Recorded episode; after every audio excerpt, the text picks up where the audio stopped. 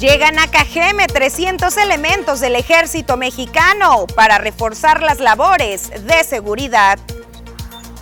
Corta el Oma Paz de Cajeme, suministro de agua, purificadora clandestina. Sigue con sus acciones de corte y se reforzarán este mes de octubre. Deja tromba en Caborca, daños este fin de semana. Detienen a presuntos tras asesinato de joven músico de Guaymas, informó la fiscalía. Además, en los deportes, Mayos reciben a Yaquis en pretemporada y los vencen 4 a 2 en el Ciclón Echeverría.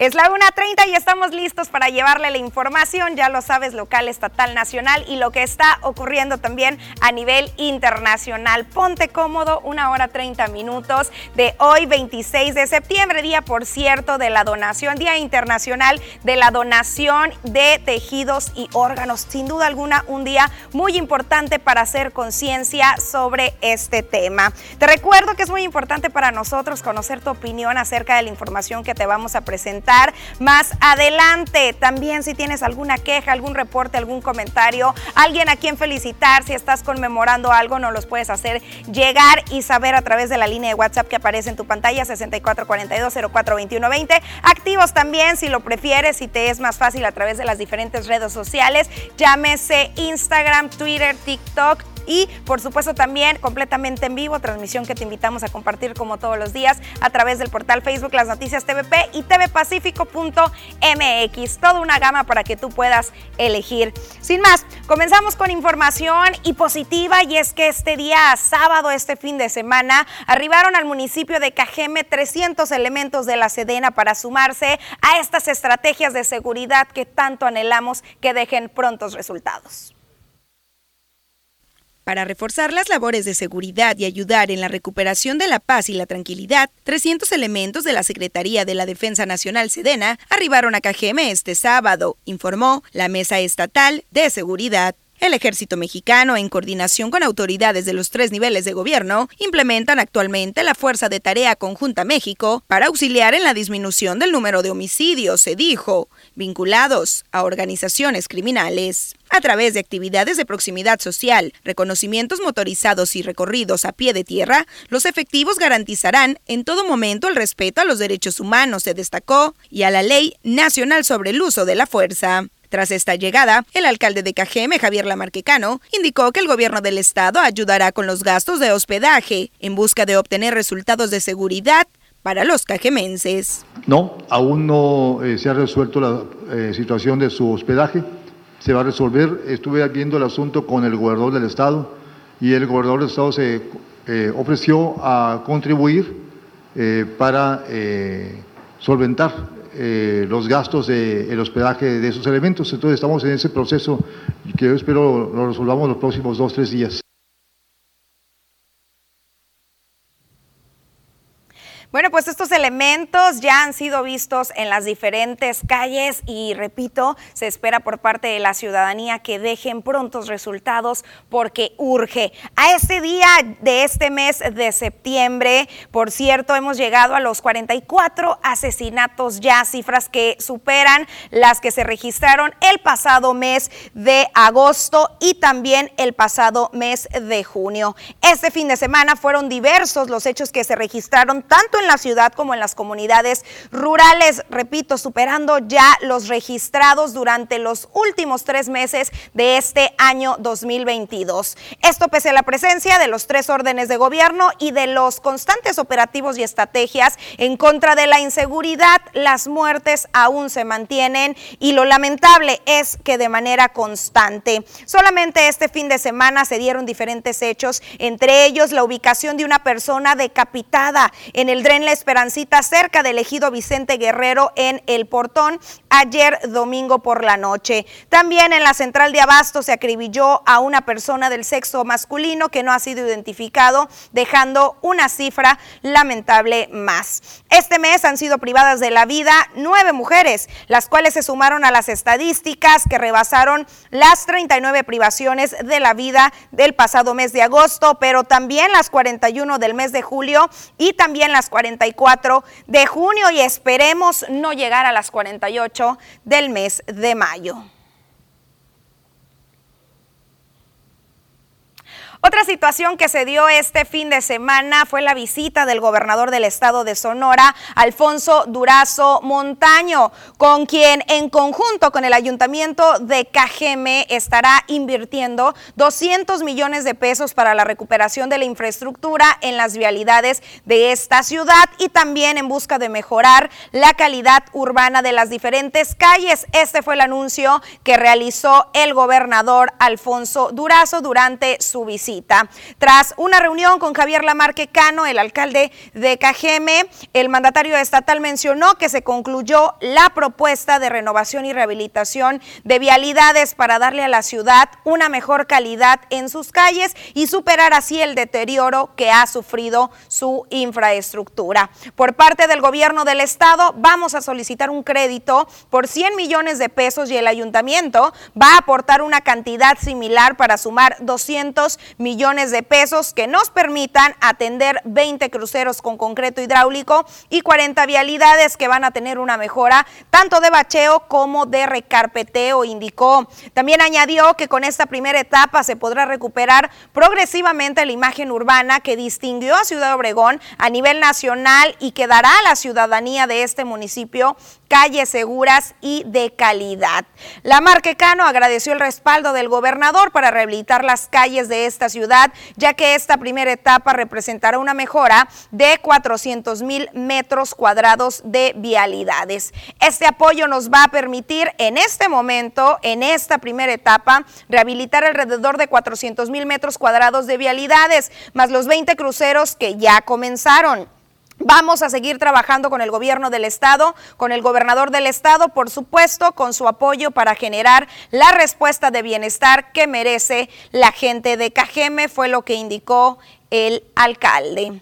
Y bueno, el gobernador del estado no solamente acudió a brindar esta positiva noticia de la inversión que va a estar realizando en las calles, sino que también mantuvo una reunión con gobernadores que conforman la región del Mar de Cortés y quienes están trabajando en un enfoque regional y en una estrategia de seguridad para garantizar el bienestar de toda la ciudadanía. Esto lo informó y lo dio a conocer el gobernador. En el marco de la tercera reunión regional de coordinación de seguridad de la región del Mar de Cortés, el mandatario estatal se reunió con gobernadores de Sinaloa, de Baja California Sur, así como una representación de Baja California y de Nayarit para compartir experiencias sobre la materia, así como información respecto a la incidencia delictiva en esta región. Durazo Montaño expuso ante Rubén Rocha Moya, gobernador de Sinaloa, Víctor Manuel Castro Cosío de Baja California Sur y Víctor Hugo Aguirre Serna, comandante de la segunda región militar, que al trabajar bajo una perspectiva regional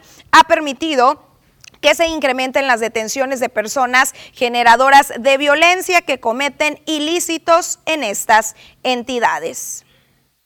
Es una reunión de seguimiento que hemos acordado desde hace un año para ver el tema de la seguridad con un enfoque regional.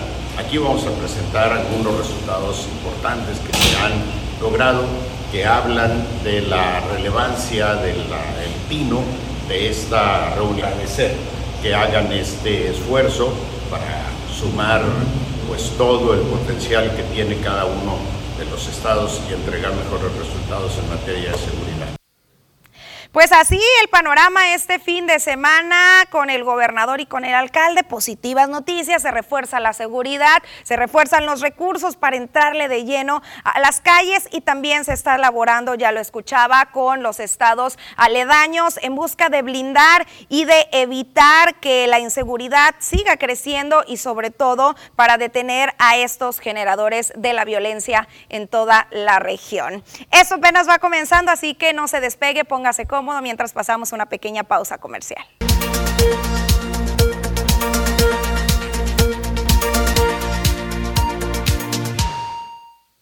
Continuamos en la segunda edición de las noticias y vas encendiendo tu televisión o te vas conectando a través de Facebook. Y es momento de conocer qué va a suceder con el tema del clima. Clima. Diana Zambrano nos tiene todos los detalles.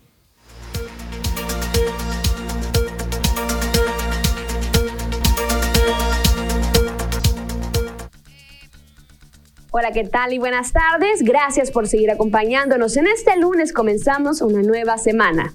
Nosotros estamos listos con el reporte meteorológico, primeramente para conocer algunos fenómenos que nos afectan actualmente.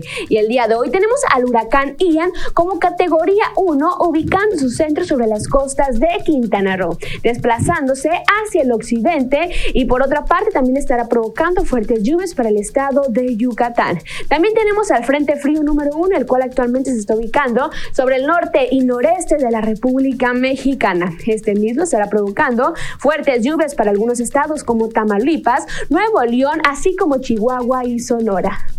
Pasamos a conocer las temperaturas actuales en nuestro país y comenzamos como siempre en la frontera en Tijuana. El día de hoy la condición de cielo se mantiene totalmente despejada con 28 grados. En La Paz se mantiene con 34 grados, Guadalajara con 26, Acapulco nublado con 28 grados y Ciudad de México se registran lluvias con 20 grados. Pasamos a conocer las temperaturas actuales aquí en nuestro estado, en Sonora, y hay que tomar nuestras precauciones porque se ven rachas de viento de entre los 60 hasta los 70 kilómetros por hora.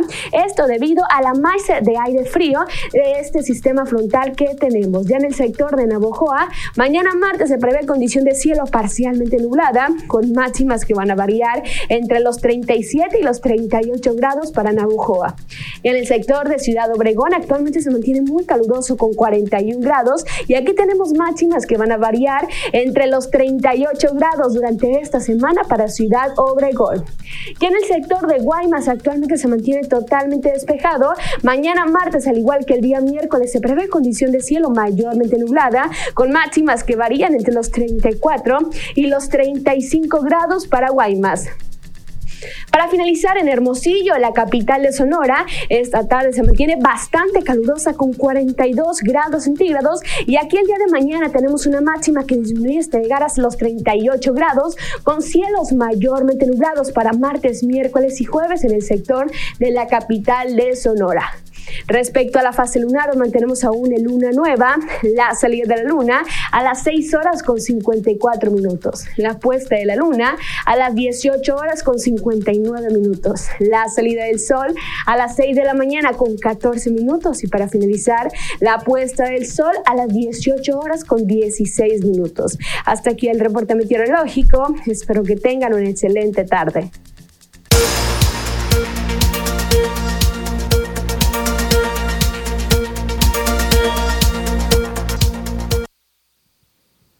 Es momento de pasar una pequeñísima pausa comercial y regresamos con más información a las noticias.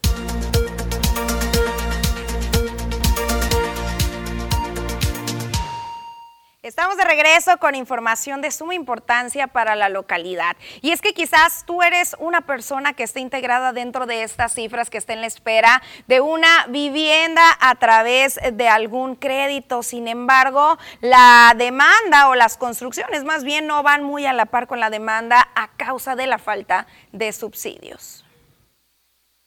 Aunque en Cajeme existe una necesidad de 14.000 viviendas de interés social, solo se están construyendo un promedio de mil de manera anual, lamentó la presidenta de la Cámara Nacional de la Industria de Desarrollo y Promoción de la Vivienda en Ciudad Obregón. Verónica Mungarro Covarrubias indicó que esta baja se ha debido a la falta de subsidios para quienes menos tienen, tema que se ha intentado ya abordar ante la autoridad.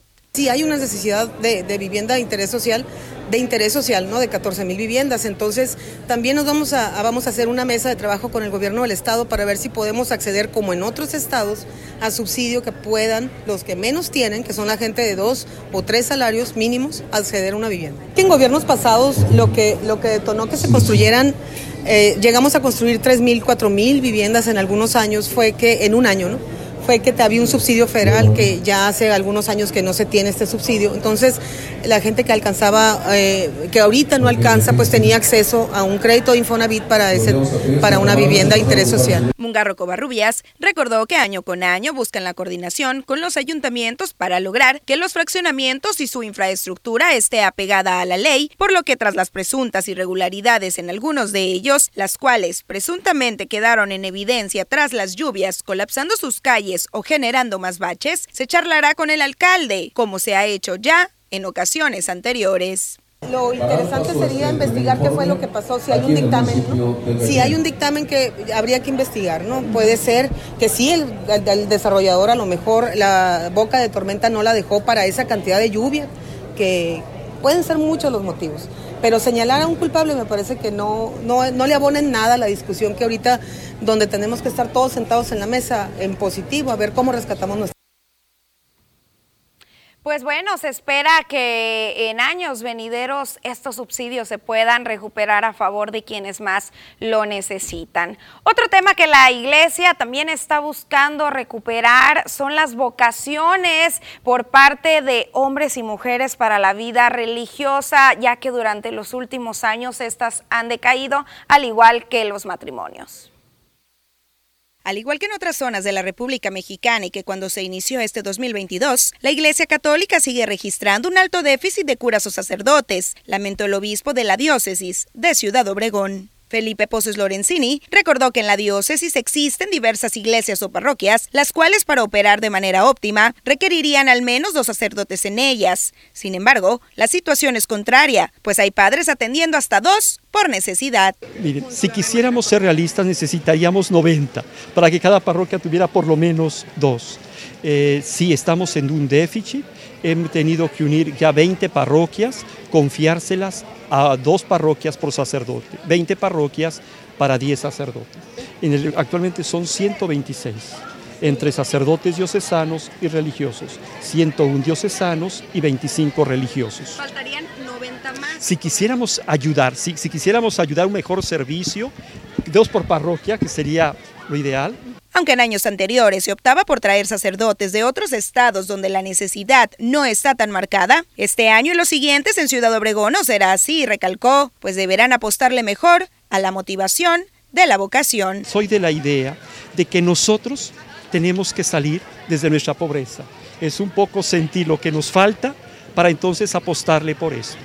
Además de la falta de vocaciones para la vida religiosa en México, la pérdida de vocación para el matrimonio también sigue vigente, lamentó con índices preocupantes. Hay muchas razones, los jóvenes no quieren casarse, no quieren compromisos de mucho tiempo, eh, las situaciones de muchas veces es la economía, sí, pero sí la crisis sigue en los matrimonios que se quieran casar por la iglesia. Pues así el panorama, ya platicábamos a principios de este año 2022 con el obispo y nos planteaba esta situación que a tres meses del cierre de este año continúa igual, sin avances, pese a las diferentes estrategias y programas que se realizan de manera específica para los jóvenes, para que se sumen a la vida religiosa, pero también estas pláticas y esta promoción que hacen las diferentes iglesias en las parejas para que puedan obtener un matrimonio. Sin embargo, ya lo comentaba, del 2008 a la fecha se ha reducido de manera significativa el interés por las nuevas generaciones por contraer matrimonio vía iglesia. Y bueno, em, continuamos con información local. Ya les habíamos platicado que estaban cocinándose al menos dos nuevos parques industriales para este municipio, lo cual ha aplaudido el actual parque industrial y sus integrantes. Sin embargo, si piden a las autoridades correspondientes que no dividan los recursos, sino que generen más.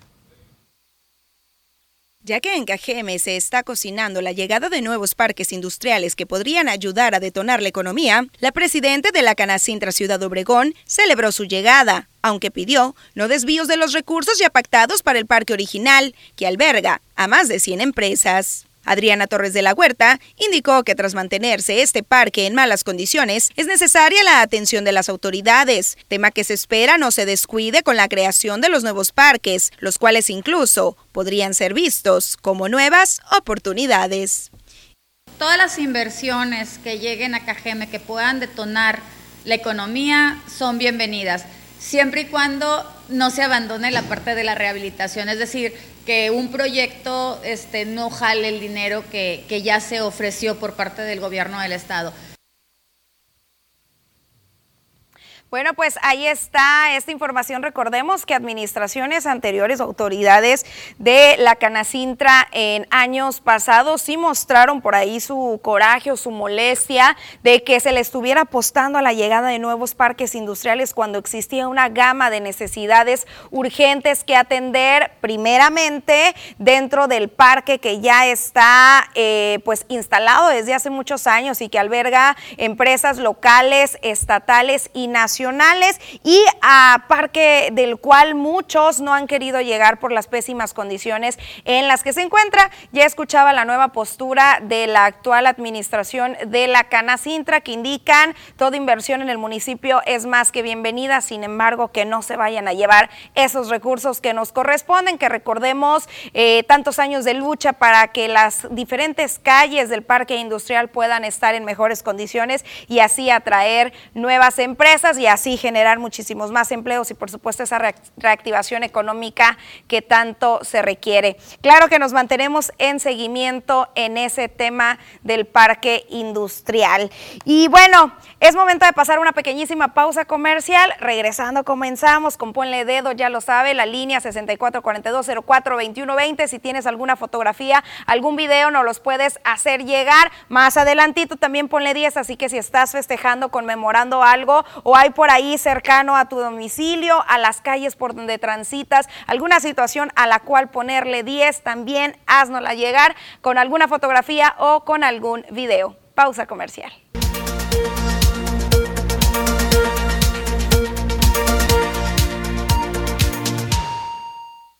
Como se lo comentábamos, es momento de comenzar con Ponle el dedo y tenemos bastantes quejas, bastantes reportes que agradecemos de antemano su confianza.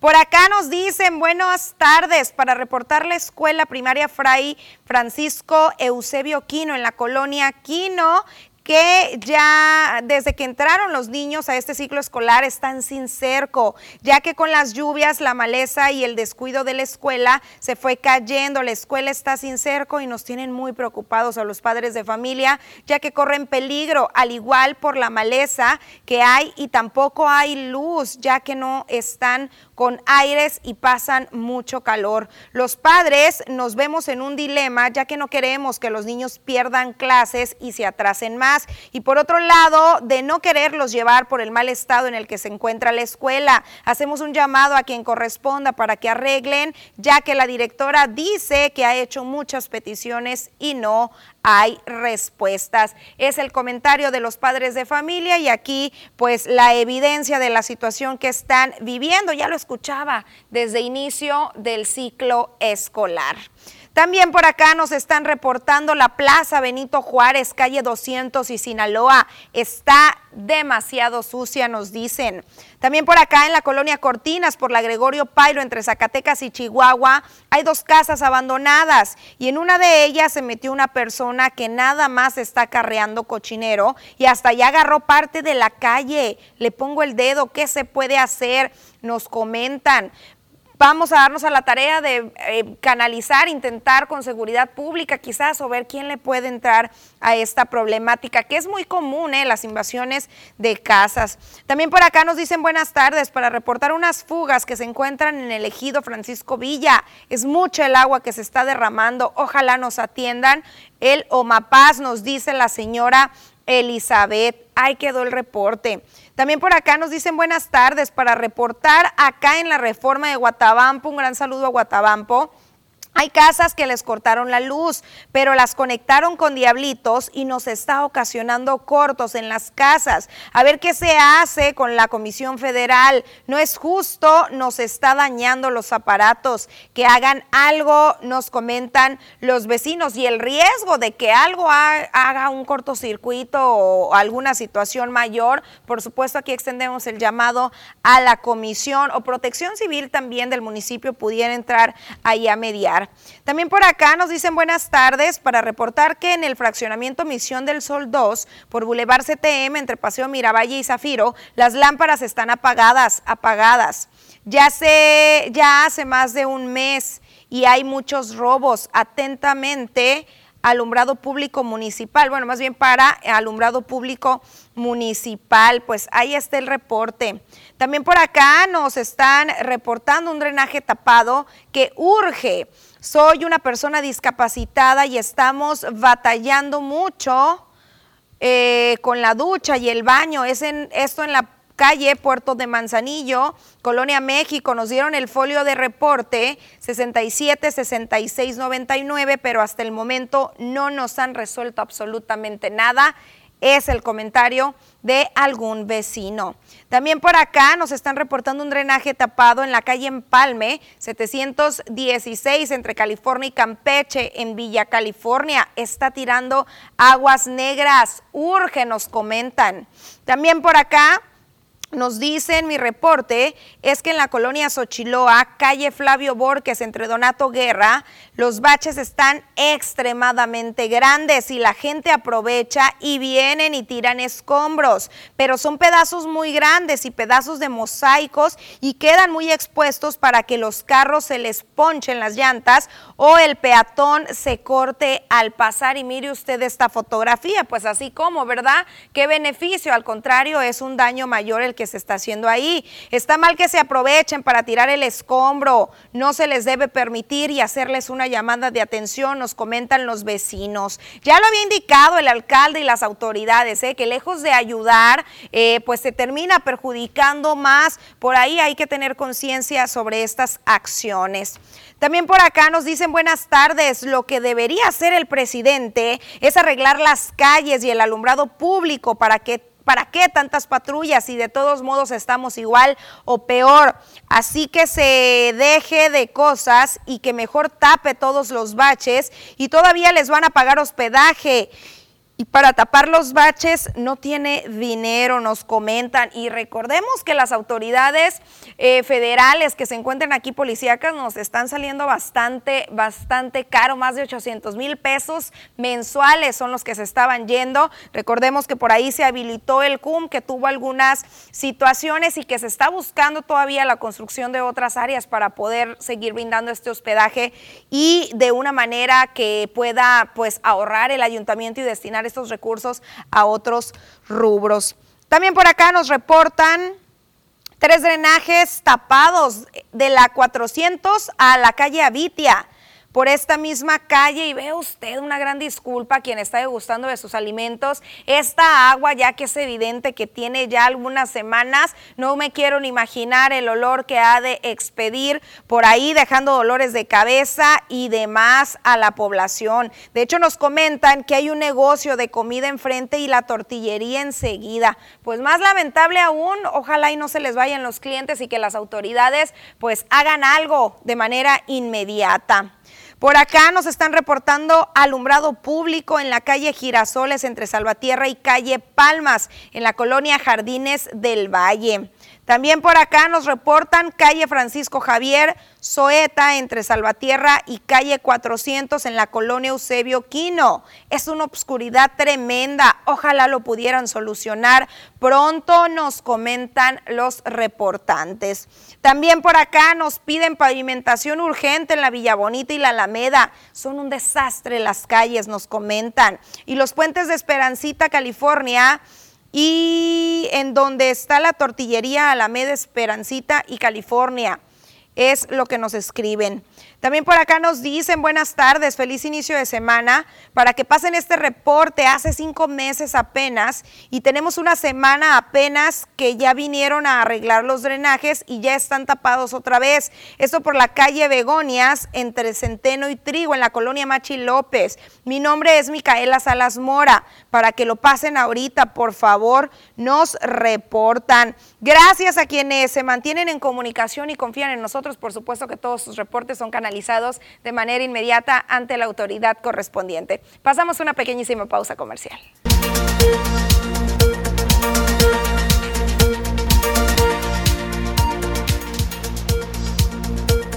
El presidente de la Cámara de Diputados, Santiago Krill, exigió al presidente de México, Andrés Manuel López Obrador, presentar la división de poderes y lo acusó de no haber anunciado una consulta popular para presionar socialmente al legislativo con la finalidad de aprobar la reforma que pretende ampliar la presencia del ejército en las calles. En medio de este proceso constitucional y cuando en el Senado se impidió conformar una mayoría calificada para aprobar la reforma que usted apoya, anunció la realización de una consulta pública para que de esta manera puedan buscar por otros medios, apartados de la Constitución, presionar socialmente a las y los legisladores para lograr su aprobación, Promover una consulta cuando el proceso legislativo aún no concluye es una indebida intromisión por las funciones constitucionales de la Cámara de Diputados, denunció a través de un video que compartió en sus redes sociales.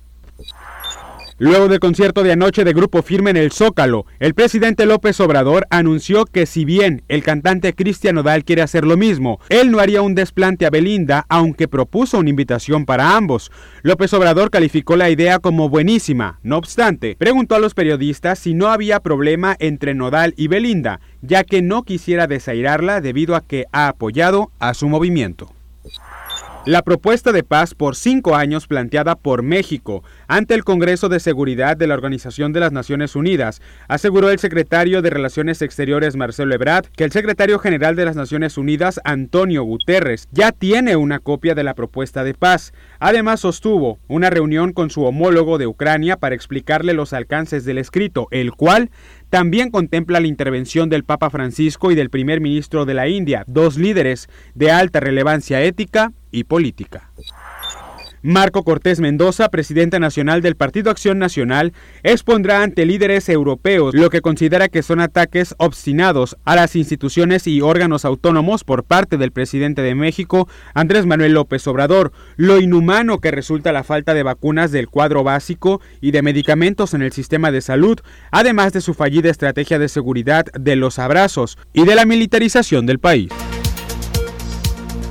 Pasamos información estatal y arrancamos en Caborca, donde diferentes daños quedaron registrados este fin de semana tras la llegada sorpresiva de una tromba con granizo, informaron autoridades de protección civil. Según la coordinación estatal, se atendieron al menos 54 reportes de árboles caídos en una iglesia con afectaciones en el techo, cuatro casas con afectaciones también en el techo y dos más con inundaciones leves al momento de la lluvia. Además, Carlos Méndez, subdirector de protección Protección Civil y jefe de bomberos de dicho municipio, indicó que se atendieron también tres escuelas afectadas por la caída de árboles, un reporte de caída de puerta en un gimnasio municipal, un reporte de caída de puertas del estadio de béisbol, otro más en Cinépolis, 18 reportes de caída de letreros, tres reportes de caída de postes, dos remolques de vehículos atrapados en agua sin lesionados y cuatro vehículos atrapados por caída de árbol sin lesionados. Detalló que además se registró un daño de cerco perimetral de una cancha de tenis, un poste CFE afectado, entre otros llamados más. Donde, bueno, está cayendo una tormenta con todo. Se fue la luz, se fue la luz, ya se fue la luz. Vea, nada más. Ahora sí, ahora sí, se cayó esto, se cayó. Relájense, háganse para atrás. Háganse para atrás. Háganse para atrás. Háganse para atrás. ¡Ey, contrólalos! ¡Contrólalos! Relájense. No estén gritando. Vean nomás, le dije que esto se podía caer y se cayó. Así de tremendo está el viento. Así. ¡Ey, relájense! Así de... Pasamos a Guaymas. Seis, personas fueron detenidas en una acción de cateo realizada por elementos de la Agencia Ministerial de Investigación Criminal de la Fiscalía General de Justicia del Estado, en coordinación con efectivos de la Secretaría de la Marina y Policía Municipal, como parte de las investigaciones por la desaparición del joven músico José Arturo, a quien se localizó sin vida este domingo. Luego de acciones de investigación e inteligencia, se realizó la diligencia de cateo en un domicilio domicilio en la colonia Loma Dorada, se informó, donde se detuvo a seis personas, entre ellas una mujer, originarios de Empalme, Vicam, Estados Unidos y el estado de Guerrero. Testigos del momento de la privación de la libertad de la víctima del pasado sábado identificaron a dos de los detenidos en el cateo. En el lugar se lograron asegurar armas cortas y largas, una motocicleta, un dron y dos automóviles. Uno de ellos fue localizado cercano al lugar del cateo y corresponde al vehículo robado de la casa de la víctima al momento de ser privado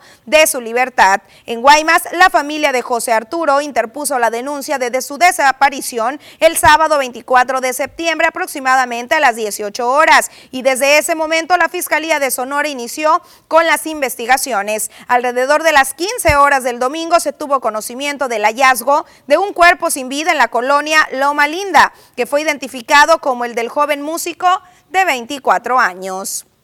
Pasamos a Álamos. Tras las pérdidas significativas que se registraron durante el pasado mes de abril con un fuerte incendio en la sierra de este pueblo mágico, se ha recuperado, destacó José Luis Valdés Solano. El representante del ejido La Aduana expuso que gracias a las lluvias de este año, la zona siniestrada tiene ahora color y vida. El incendio acabó con alrededor de 5 mil hectáreas de flora, recordó, y ahora está naciendo mucho pino y encino. Expuso que justo la aduana fue una de las zonas con mayor afectación por el siniestro al sufrir pérdidas en 1.500 hectáreas. Con respecto a la demanda penal que se interpuso ante el Ministerio Público Federal contra los presuntos responsables del incendio forestal, Valdés Solano detalló que la demanda está avanzando, pero de manera muy lenta. Pasamos a conocer qué es lo que está sucediendo a nivel internacional. Su-57, el temido caza invisible, de última generación que ya está en manos del ejército ruso en las últimas horas del domingo. Diversos medios rusos divulgaron en Twitter imágenes de este avión, caza Su-57, realizando algunas maniobras de entretenimiento para combate en la región de Donbass. Es la primera vez desde el inicio de la guerra del pasado febrero que el ejército ruso despliega una aeronave de última generación. El hecho se produce luego de que Vladimir Putin dijera que hará lo que tenga que hacer para detener la contraofensiva de las milicias ucranianas. En esa línea, y según divulgó la agencia RIA Novosti Rostek, la empresa que produce este tipo de aeronaves recibió un pedido para aumentar su producción. Un ataque nocturno con un dron cerca del aeropuerto ucraniano de Odessa provocó un enorme incendio y una explosión, según dijo el ejército el día lunes, horas después de que Estados Unidos prometiera acciones decisivas y consecuencias catastróficas si Rusia emplea armas nucleares en Ucrania. La estratégica ciudad sureña ha sufrido diversos ataques con drones en los últimos días. El último golpeó una instalación militar donde detonó munición. Los bomberos tenían problemas para contener las llamas, según el Comando Militar Sur de Ucrania. El huracán Fiona azotó con fuerza la costa atlántica de Canadá y arrastró cientos de casas al mar, árboles y dejó miles de hogares sin electricidad. Hasta el momento solo se reporta una mujer lesionada y una desaparecida. Dos mujeres fueron llevadas por las aguas del Channel Parks en la provincia de Terranova, según una portavoz de la policía. Una de las víctimas, arrastrada tras el derrumbe de su casa, fue rescatada y hospitalizada. La otra permanece desaparecida.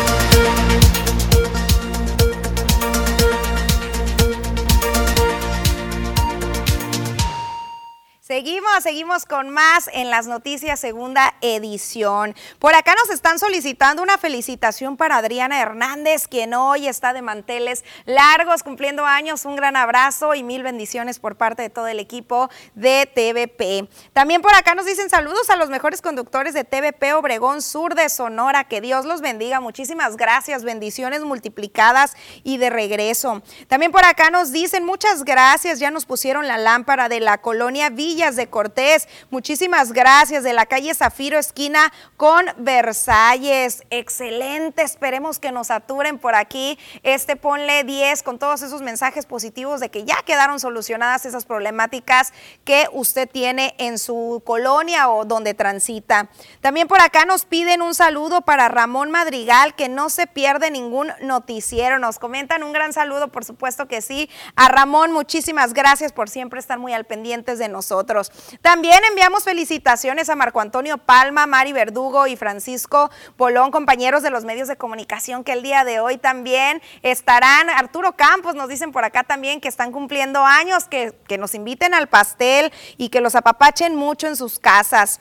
También por acá tenemos un aviso por parte de Loma Paz, atención a la zona norte, de la calle Tlaxcala a la calle Tamaulipas y de la calle Nainari a la calle Mayo, porque por trabajos de reparación, el día de mañana, martes 27 de septiembre, se van a quedar sin el suministro de agua potable, desde las 8 de la mañana hasta la 1 de la tarde, así que hay que prevenir alguna situación. En la ocasión pasada, el viernes, sin mal no recuerdo, jueves, eh, que se realizaron algunas eh, también obras por aquí en el centro, en algunas escuelas que abarcaba, tuvieron que eh, cancelar clases los trabajos. Ahí también pues para los comercios que requieren el agua eh, o que están ubicados en esa zona, inclusive las viviendas, hay que prever esta situación. También por acá nos están pidiendo un apoyo para un servicio social para el pequeño Alfonso Arturo Lerma de nueve años de edad. Me encuentro hospitalizado en el área de oncología pediátrica en Ciudad Obregón. Nos explican, padezco de leucemia meloide aguda. Mi estado es delicado. Aquí observa usted en pantalla y me están solicitando donadores de sangre y plaquetas de urgencia. Les pido que me ayuden, por favor. Si no puedes donarme, ayúdame compartiendo este mensaje para que llegue a más personas y ahí vienen los números para algún interesado. También les platico un poquito que hoy por la tarde habrá movimiento por acá en Ciudad Obregón y se está convocando de hecho a un meeting en la cascada salida sur de Ciudad Obregón, lunes 26 de septiembre, nos dicen a las 5 pm, acción global por Ayotzinapa. Nos faltan 43 a ocho años de la desaparición forzada de los 43 estudiantes de Ayotzinapa. Fue el Estado, dice la invitación. Aquí lo eh, puede usted observar. Es la invitación que nos hacen llegar ustedes a través de los mensajes de texto.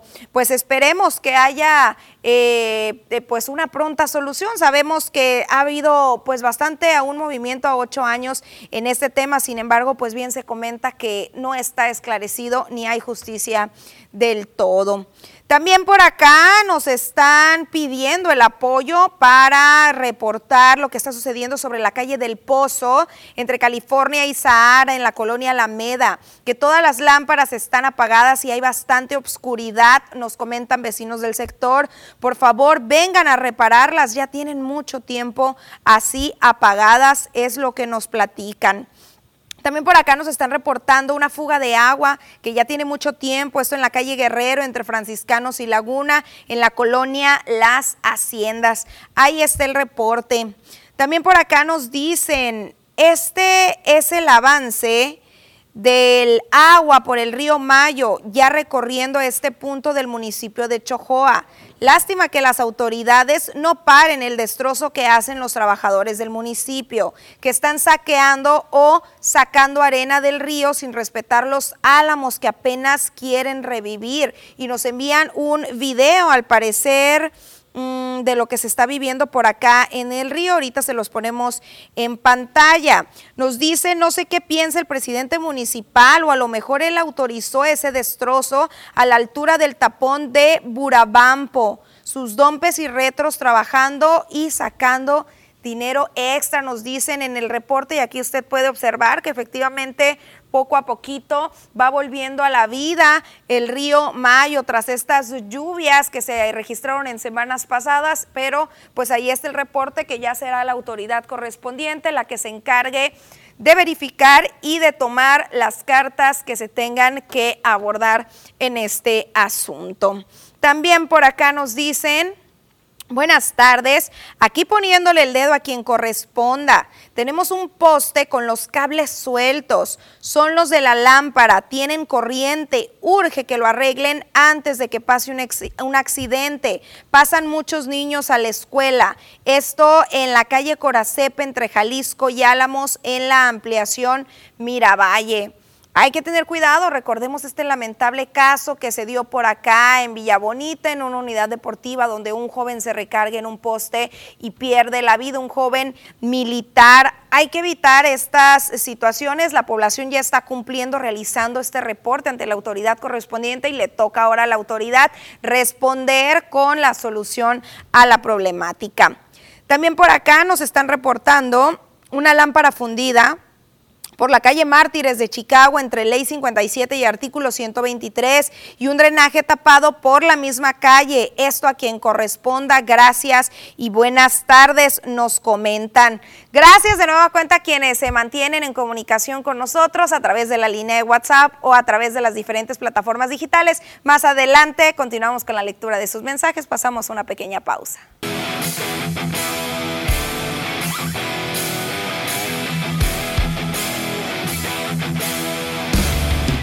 Vamos iniciando semana y ya he escuchado parte de la información más relevante del Estado, de la República y del mundo, pero ahora nos toca saber también qué es lo que está sucediendo con el ámbito deportivo y Poncho Insunces es quien nos trae, como todos los días, todos los detalles. Muy buenas tardes, Poncho, ¿qué tal tu fin de semana? ¿Qué tal Susana? Muy buenas tardes, excelente fin de semana. Ojalá que haya sido de igual manera para ti. Hay mucho de qué platicar en el mundo deportivo. Eh, por supuesto, noticias que sobresalieron bastante el fin de semana en el béisbol de las grandes ligas. También los Yaquis de Ciudad Obregón visitaron a los Mayos de Navojoa. Estos Mayos que bueno, ya dieron el primer golpe de autoridad en la guerra de tribus. Vamos a platicarles qué pasó allá en el ciclón Echeverría y también le, cómo le fue a la selección mexicana de fútbol en el duelo ante Perú el fin, el fin de semana, porque también mañana se van a enfrentar en duelo amistoso al combinado de Colombia. Pasamos a conocer los detalles. Muchas gracias Susana. Antes de comenzar con la información, vamos a mandar un saludo muy pero muy especial a Licha y Ramona Galaviz hasta la colonia Jecopaco. Allá nos sintonizan. Un abrazo para ellas y vamos a arrancar con la información deportiva y es que en el béisbol de las grandes ligas Albert Pujols conectó su cuadrangular número 700 en toda su carrera. Ya se sentó a cenar en la mesa donde está Barry Bonds con 762, donde se coloca Hank Aaron con 755 y Babe Ruth con 714, tres peloteros que ya no están activos y que solo uno de ellos está en este plano terrenal que es Barry Bonds porque ya se nos adelantaron en el camino tanto Babe Ruth como Hank Aaron. Ahí está entonces Albert Pujols que conectó 700 bambinazos en la misma noche conectó el 699 ante el picheo de los Dodgers ante Bigford el número 700 ante el bullpen de los eh, Dodgers de Los Ángeles y con esto llegó a 700 estacazos de por vida en su carrera y a ver hasta cuánto llega porque todavía falta la postemporada y 15 días para que culmine el rol regular del béisbol de las grandes ligas. Por otra parte, Joy Meneses del conjunto de los Nacionales de Washington que pertenece a los Tomateros de Culiacán conectó Par de tablazos este fin de semana, llegó a 11 y después a 12. Este fue el número 12 en el Marlins Park, la casa del equipo de la Florida de los Marlins. Ahí está entonces, a Cabrera le conectó este estacazo por todos los 400 pies. Qué bárbaro Joey Meneses, cómo está demostrando poder en esta temporada 2022 del béisbol de las grandes ligas. Y ahí está el cuadrangular número 12 para Joy Meneses. Por otro lado, Alejandro Kirk dijo también con permiso, vámonos por todo el jardín izquierdo. Conectó cuadrangular el número 14 para el de Tijuana, Baja California. Y ahí va, dando la vuelta al diamante del Rogers Center allá en Toronto, Canadá. El número 14 para Alejandro Kirk, el receptor el mejor receptor de este 2022 en la Liga Americana y que fue titular en el Juego de Estrellas para el combinado de la Liga Americana que ganó este partido 3 por 0 en el Dodger Stadium. Por otra parte, el Pony Quiroz sigue respondiendo. Vean nada más. Batazo por todo el jardín derecho. Allá recogía el guardabosque del equipo de los Piratas de Pittsburgh. Llegaba a la registradora. Par de corredores del equipo de los Cachorros de Chicago. El de Ciudad Obregón. Respondiendo otra vez con el conjunto de los Cachorros de Chicago.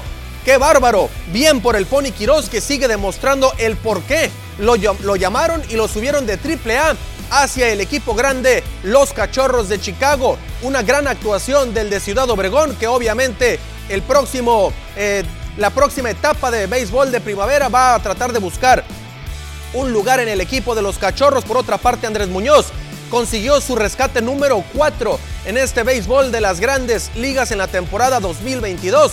Y es que bueno, frente al equipo de los Reales de Kansas City, estaba teniendo una gran actuación el nativo de los Mochis, Sinaloa. Y bueno, ahí le conectaron par de elevados, pero cayeron a las manos de los jardineros. Así es de que Andrés Muñoz consigue su cuarto rescate en este 2022. Y por otra parte, lo que les comentábamos, Mayos de Navojoa recibían en duelo amistoso de pretemporada a los Yaquis de Ciudad Obregón en el Manuel Ciclón Echeverría. Estos Mayos que venían de medirse en par de ocasiones a los algodoneros de Guasave.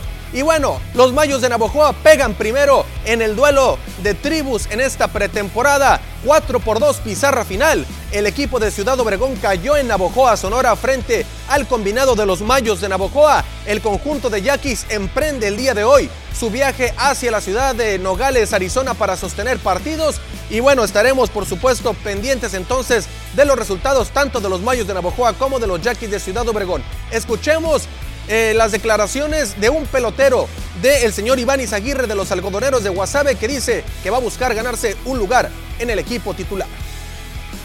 Muy bien, gracias a Dios, me he sentido fuerte, ha estado duro el calor sinceramente, pero sin embargo hemos sacado el trabajo adelante y, siento que llegamos este, ya casi listos a la pretemporada y siento que eso fue lo que me ayudó para salir adelante. Asimismo, este, venimos a, consolidarnos perdón, en el equipo este, tener un lugar ya estable, hacer mejor papel, tener mejores números y, lo más importante que es ayudar al equipo.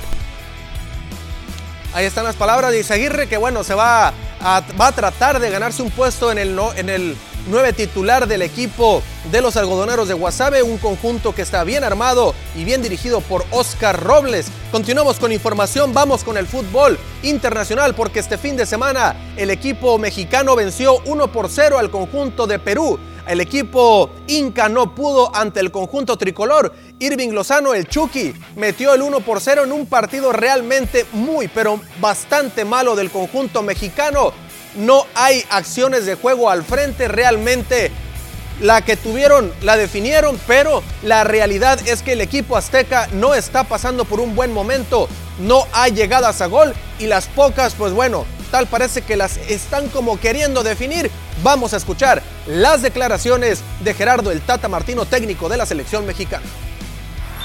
Siempre mejorar es, están involucrados todas las líneas, este, no hay un lugar específico. Eh, sí lo que entendemos es que hemos hecho una primer media hora este, eh, que nos ilusiona mucho. Eh, a lo mejor no lo, pudimos sostener más tiempo. Teníamos enfrente un rival este, que entiendo yo tranquilamente pudo haber sido un rival mundialista. Así que este, sí buscaremos seguir mejorando, pero ya dentro de una dinámica que es mucho más positiva porque probablemente en el último año este tipo de partidos este, lo hubiésemos terminado perdiendo.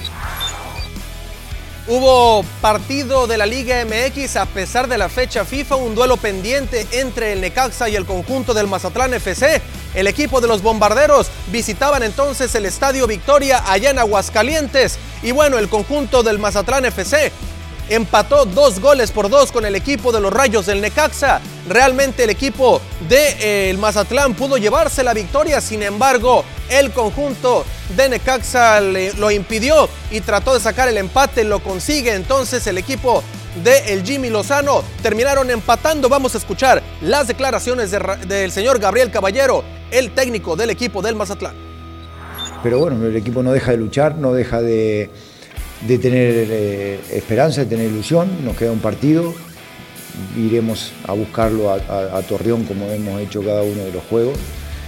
Eh, hacia primera, a, primer análisis, eh, la sensación es que, que, el equipo buscó, siempre intentó ganarlo y por el otro pues habrá verlo al juego nuevamente, analizarlo con calma.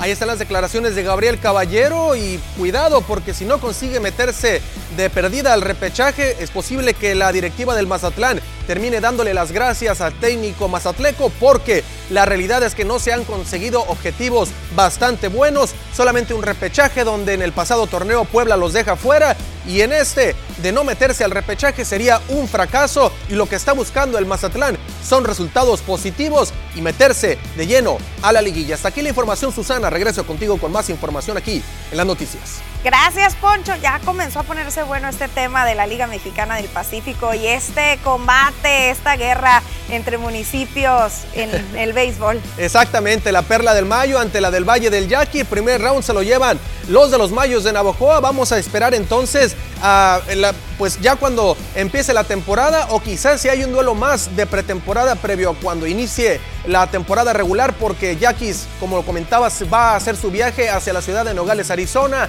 Phoenix, Arizona, a la fiesta del béisbol mexicana por allá. El equipo de los Mayos de Navojoa continúa su preparación en el ciclón Echeverría, entonces vamos a estar pendientes de todos los detalles y los resultados del conjunto de la Perla del Mayo. Por supuesto que sí, Poncho. Muchísimas gracias por todos los detalles. Gracias a ti, Susana. Con esto, amigos, llegamos al final de la información deportiva el día de hoy. Quédense con más información aquí en las noticias.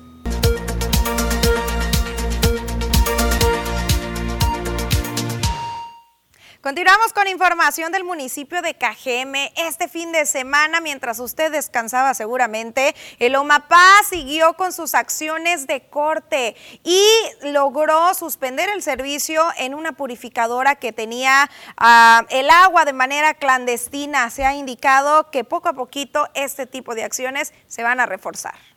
San Rafael, informó el alcalde de Cajeme. Javier Lamarquecano señaló que fue tras una denuncia ciudadana mediante redes sociales, como personal del área de cortes de Omapaz se percató de la situación, que es aún investigada para la aplicación de las denuncias pertinente. Estas acciones, subrayó Luis Miguel Castro Acos, director general del organismo, se van a mantener a favor de la población y solo este día se notificaron 49 empresas por algún tipo de irregularidad, de las cuales 14 ya se regularizaron. Solamente en las purificadoras, vamos a entrar en los lavados de autos, en todo lo que su materia prima principal sea el agua, vamos a estar trabajando directamente en esos, en esos establecimientos. Es un tema de, eh, de una cacería, por ejemplo, es un tema de llevar a cabo la regularización y por supuesto poner al servicio de la gente todo ese recurso. La Marquecano recordó que este mes de octubre se reforzarán las labores de cobro ante los morosos, con el fin de recuperar al menos de aquí a un año como máximo el 70% de la cartera vencida que asciende a los 1.400 millones de pesos. Esto aunado a las labores que ya se mantienen a través de Aeroagua, con el sector empresarial y comercial.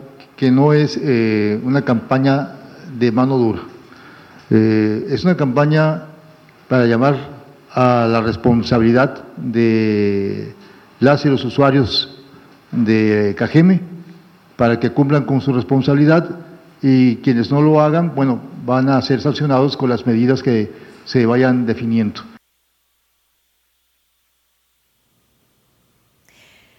Pues, ¿qué comentamos al respecto, verdad? Tanto que estamos exigiendo como ciudadanos un positivo servicio y tanto que estamos criticando la labor de Loma Paz y estamos ejecutando este tipo de acciones desde nuestros comercios. Tache para esta persona, ya ha indicado la autoridad correspondiente que se está investigando y eh, se están también interponiendo las denuncias correspondientes en contra de quien resulte responsable y también en contra del propietario de este comercio. Una buena noticia que también brindaron en el diálogo con Cajeme, donde se emitió esta información el día de hoy, es que una de estas escuelas, usted recordará estas dos escuelas del sector privado, que no pagaban el agua y que se habían por ahí mantenido rejegos a una sana negociación, ya se indicó que ya hubo un acercamiento, no se ha solucionado el problema del todo, sin embargo, al menos ya se dio el primer paso de escuchar a la autoridad, de mostrarle cuáles son esas pruebas con las que se cuenta sobre el servicio que no estaban pagando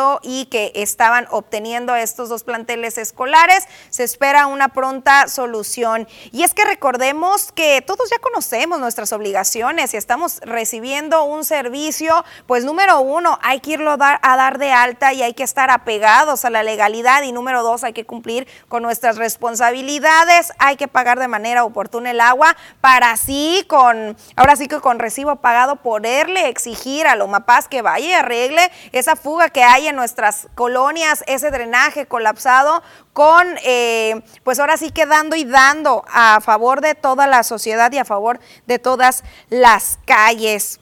Pues tache, tache y por supuesto nos mantenemos en monitoreo de qué es lo que va a pasar con esta eh, empresa que estaba por ahí en la ilegalidad. Bueno, hablando de las problemáticas de los baches, hoy en rueda de prensa también y aunque las autoridades ya están intentando solucionar este problema del pésimo estado en el que se encuentran las calles y aunque recordemos que hay un compromiso sobre la mesa por parte del gobierno del estado, la Cámara Nacional de Comercio en esta ciudad pide urgencia y prontitud en las obras. Gustavo Cárdenas García expuso que esta prontitud se requiere tras los estragos que ya se están causando en los diferentes comercios a donde la población no está llegando en busca de sacarle la vuelta a los baches o también esas problemáticas que están llegando tras las obras que se encuentran en proceso y que tienen que cerrar las diferentes calles. Sobre todo están urgiendo estas obras y su conclusión de manera pronta ya que recordemos que noviembre y diciembre son meses en los que el alto flujo se hace presente tanto en el centro como en las diferentes zonas comerciales. Además, el vicepresidente del organismo empresarial pidió también mayor seguridad y combate a la delincuencia, ya que hay actualmente un incremento en los robos y asaltos.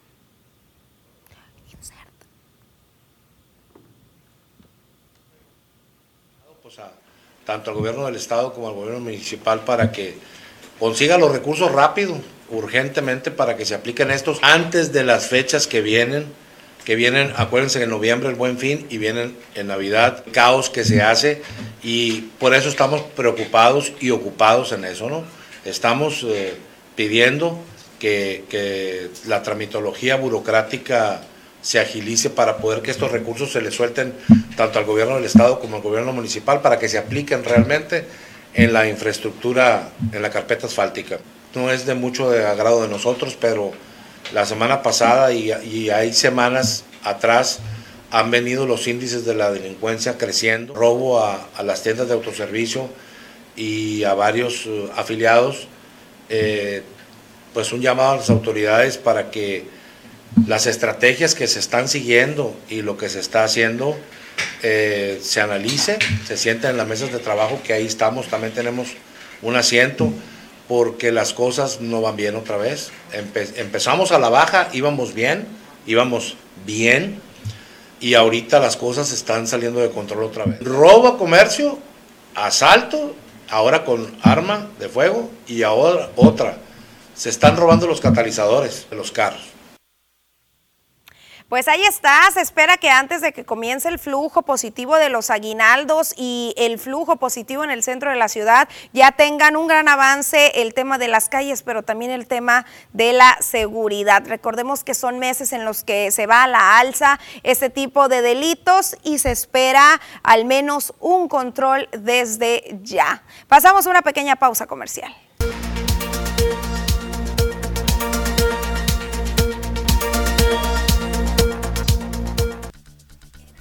Hola, ¿qué tal? Y buenas tardes. Gracias por seguir acompañándonos. El día de hoy platicaremos sobre la temporada de Frentes Frío 2022-2023 en México. Para esta temporada se pronostican 51 frentes fríos, donde en diciembre 2022 y enero 2023 se registrarán la mayor cantidad de sistemas frontales de la temporada. Según la Conagua, esta temporada comienza en septiembre y finaliza en mayo. Y un dato importante importante que hay que destacar es que los sistemas previstos para esta temporada superan los del año 2021 al 2022, cuando se registraron 48 de estos sistemas. También la Conagua mencionó que los estados con mayores descensos de temperatura son Chihuahua, Ciudad de México, Durango, Estado de México, Puebla, Tlaxcala y Zacatecas. Por lo tanto, hay que estar atentos a los avisos de la Conagua sobre estos 50 31 frentes fríos que se esperan para esta temporada. Los invito a seguir acompañándonos durante nuestra programación.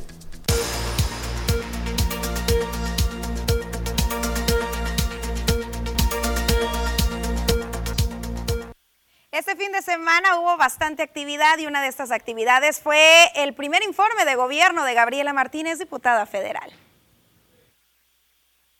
Con grandes avances, la diputada federal de Cajeme, Gabriela Martínez, llegó a su primer año de labor y gestión. Ante la presencia del alcalde de Cajeme, Javier Lamarquecano, y diputados locales, además de líderes empresariales, la diputada federal expuso también los pendientes agregados a su agenda de trabajo para los siguientes años, entre los que destacan situaciones agrarias e injusticias en el sector productivo del sur de Sonora.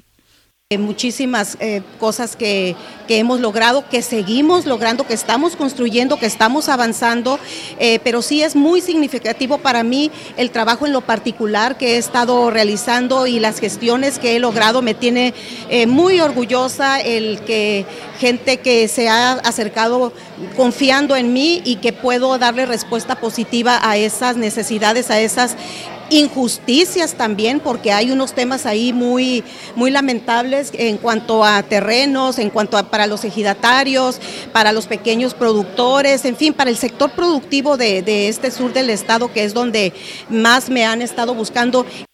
En este primer informe del integrante de Morena, destacó su orgullo por ser parte de una nueva generación donde está presente la paridad, la inclusión y la diversidad, y subrayó además la búsqueda de la palabra que empeñó cuando adquirió el compromiso de representar a Sonora ante la federación. Recordó que la seguridad, la democracia, gobernabilidad y la justicia solo pueden ser posibles construyendo un nuevo régimen político que entierre los gobiernos neoliberales y alejen del poder público a sus representantes. Tema en el que aportó con las iniciativas y puntos de acuerdo presentados, rechazados y avalados desde el Congreso de la Unión, además de su suma a un presupuesto puesto histórico para México, en donde se destacó la educación, los derechos humanos, los apoyos al campo, apoyos a madres solteras, entre otros más, que fortalecen la cuarta transformación. Gracias por habernos acompañado el día de hoy, arrancar semana con el pie derecho. Te veo el día de mañana en punto de la 1.30 de nueva cuenta. Excelente lunes.